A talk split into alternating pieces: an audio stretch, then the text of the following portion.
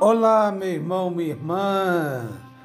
Aqui é o Padre Francisco Arcanjo e novamente vamos meditar o Evangelho Dominical.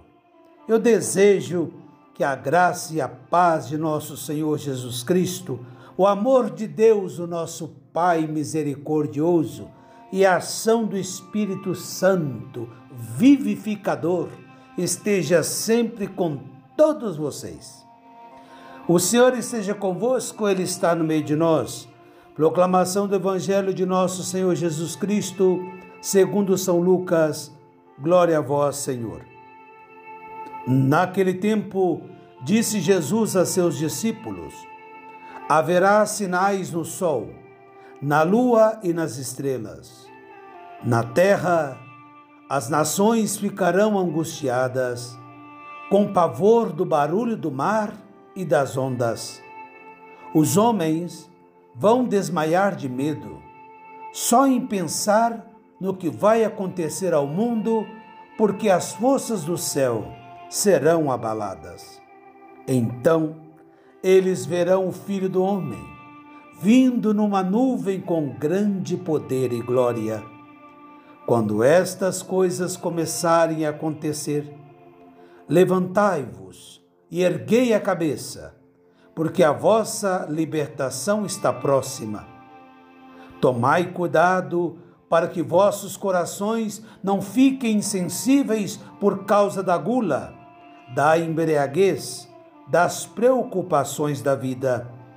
E esse dia não caia de repente sobre vós, pois esse dia cairá como uma armadilha sobre todos os habitantes da terra.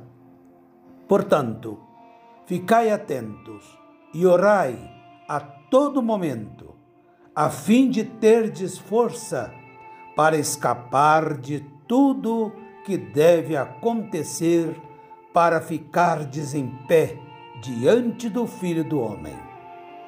Palavra da salvação, glória a vós, Senhor.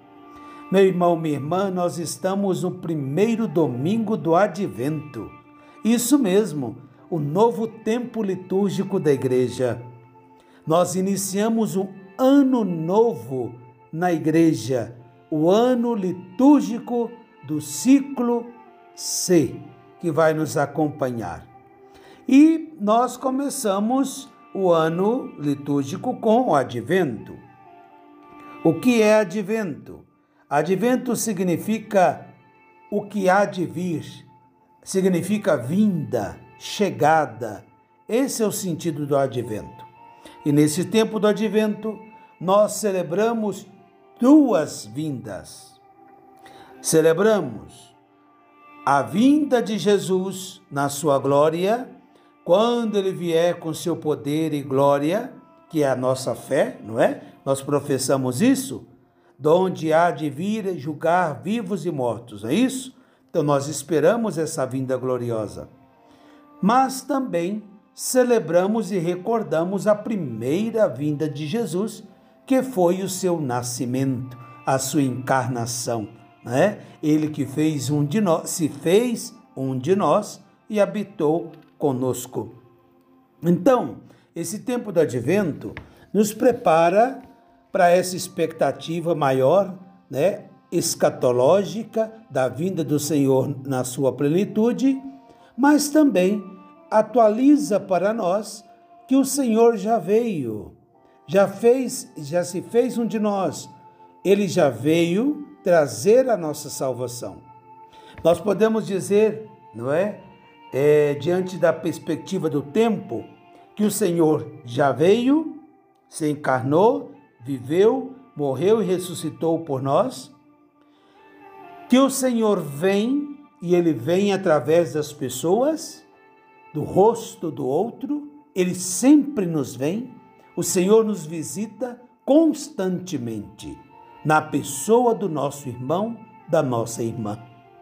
E o Senhor virá, virá com toda a sua glória no final dos tempos para recapitular, para reunir toda a criação e entregar ao Pai eterno. Então, meus irmãos, esse evangelho que acabamos de ouvir, desse primeiro domingo do advento, o Senhor nos convida a fazer uma coisa muito importante nesse evangelho. A princípio a gente fica horrorizado, né, com tudo que nós ouvimos aí, não é? Com os acontecimentos. Aqui Lucas está falando de uma forma apocalíptica dos fins dos tempos, a vinda do Senhor.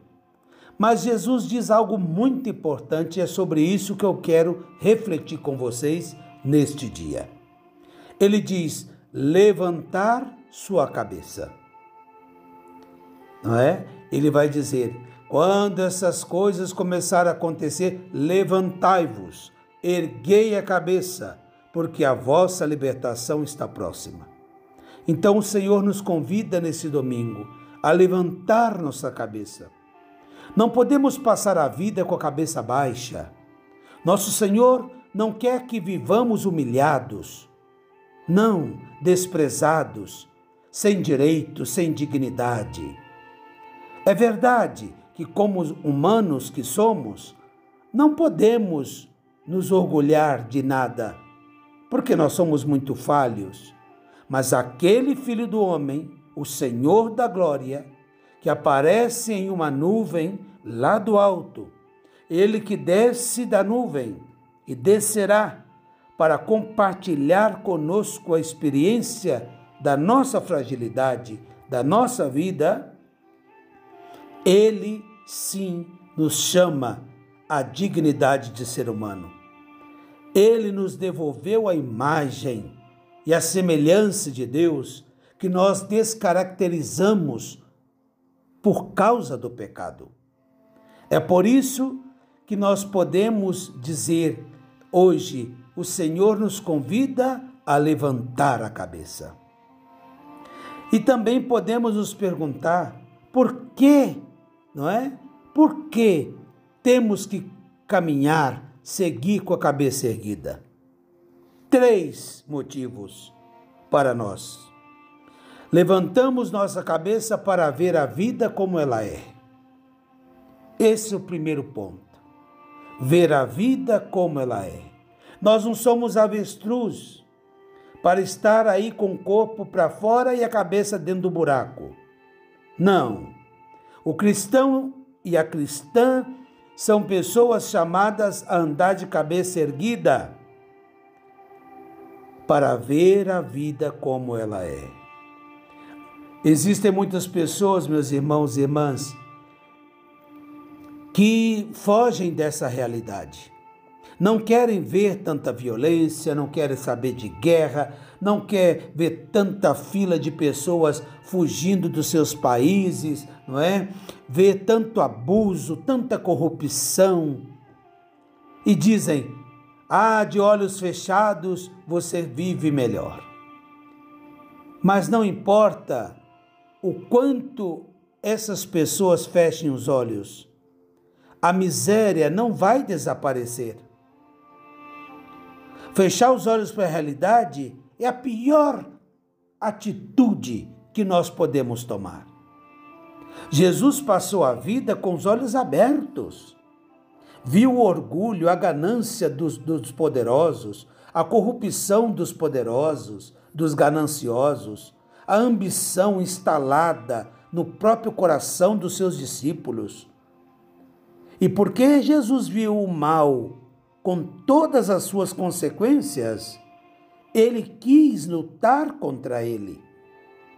Ah, se Jesus não tivesse tomado partido dos pobres, se Jesus não tivesse sido, se, se ele tivesse sido mais prudente em denunciar o mal, se tivesse cuidado um pouco das formas com que ele né, atuava, se ele fosse mais condescendente, mais tolerante, mais politicamente correto, conforme a gente costuma dizer, talvez Jesus não teria morrido, com certeza não teria morrido como morreu, talvez poderia ter vivido muitos anos, e talvez passado pela morte, já talvez velhinho na sua cama, não é?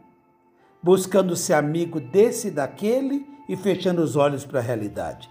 Mas não foi isso que ele fez. Ele olhou, ele olhou, ele olhou para a humanidade, ele viu o mal nesse mundo e não se compactuou com esse mal. Se rebelou contra o mal e os malvados. E por isso ele teve a morte que teve, porque ele estava comprometido com a humanidade até o fim. Então, o primeiro motivo para levantar a cabeça é esse: ver a vida como ela é. Eu não sei como está a sua vida. Eu não sei o que passa na sua vida, nem na sua família. Mas eu te digo uma coisa, meu irmão, minha irmã. Quando olhamos para a realidade como ela é, talvez nos chocamos, sofremos demais, mas é aí que nós começamos a mudar essa realidade. Só de contemplar a verdade, nós já estamos trabalhando para transformar a nossa realidade.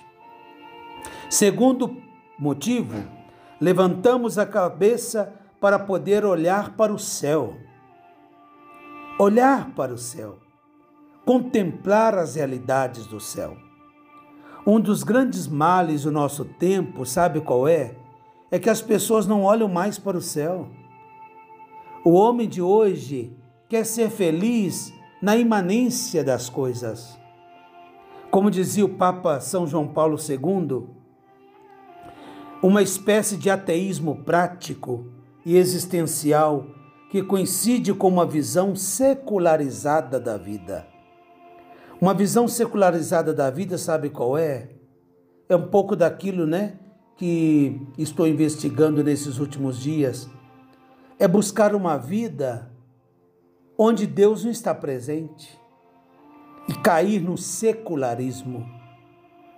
Um homem cheio de si, dizia o Papa João Paulo II, lá na presbiteró, na Pastore da Bovolbes, sim, Pastore da Bovolbes, se não me engano.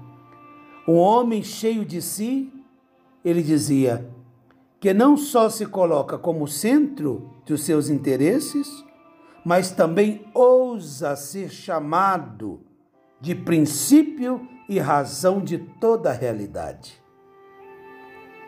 Ah, minha gente, é um pensamento moderno e que persiste ainda hoje na pós-modernidade. Não há mais necessidade de lutar contra Deus. Basta pensar suficientemente e viver sem Ele. É como se Ele não existisse. Que ledo engano. Realmente é uma situação que nós vivemos as pessoas têm dificuldade de olhar para o céu. Olhar para o céu aqui, eu estou dizendo, né? Contemplar as realidades transcendentes, contemplar as realidades divinas, contemplar, adorar ao Senhor Criador de tudo que existe. Tem um poeta espanhol, é, um poeta modernista do século XIX, Antônio Machado. Gosto muito dos poemas desse homem. E tem um poema que ele vai dizer assim: É bom saber que os copos são servem, né? Servem para beber. O pior é não sabermos para que serve a sede. Repito, é bom saber que os copos servem para beber. O pior é não sabermos para que serve a sede. Sede de infinito, minha gente. Sede de verdade, sede de felicidade que o próprio Criador colocou em nossos corações. Não sabemos mais para que servem essa sede, esse, esse desejo que está aí em nosso coração e nossa vida. Hoje, mais do que nunca, minha gente, precisamos erguer nossas cabeças e olhar para o céu com uma sensação de transcendência. Sim, os pés têm que estar no chão, no chão da realidade, mas os olhos têm que estar voltados para o céu.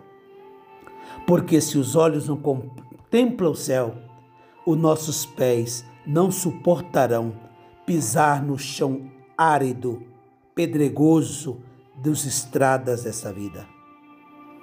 Sem Deus é impossível uma caminhada fecunda de realização, de completude. O homem, como uma árvore, precisa da profundidade das raízes, pé no chão, mas também necessita da imensidão dos céus para se manter de pé. Raízes, sim, mas também as alturas, para que nós possamos crescer, crescer ao encontro do Senhor. Terceiro motivo para levantarmos nossas cabeças, para viver com esperança e ainda poder sonhar.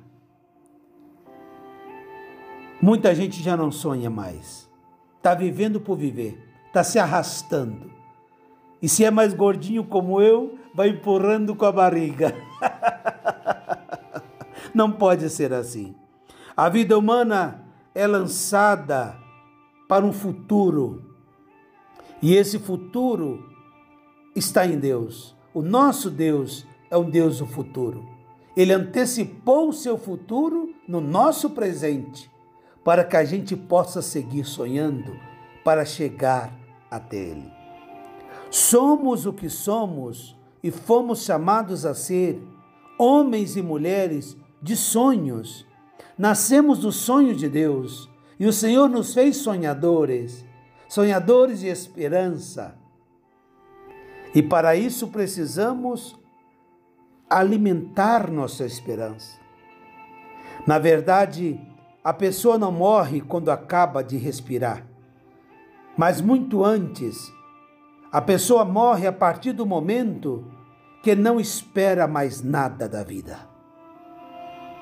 Há muitas pessoas enfermas acamadas, que sofrem, que vivem o dilema da dor diariamente.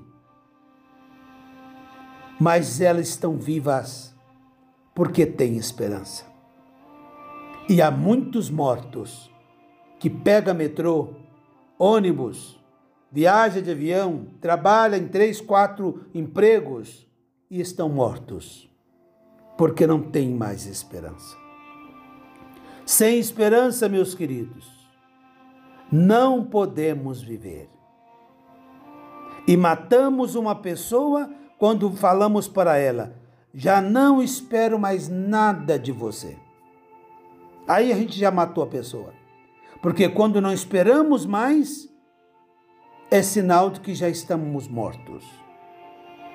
Olha, meu irmão, minha irmã, os mais belos sonhos dos profetas, não é? Coincide numa época muito difícil de sofrimento do povo judeu.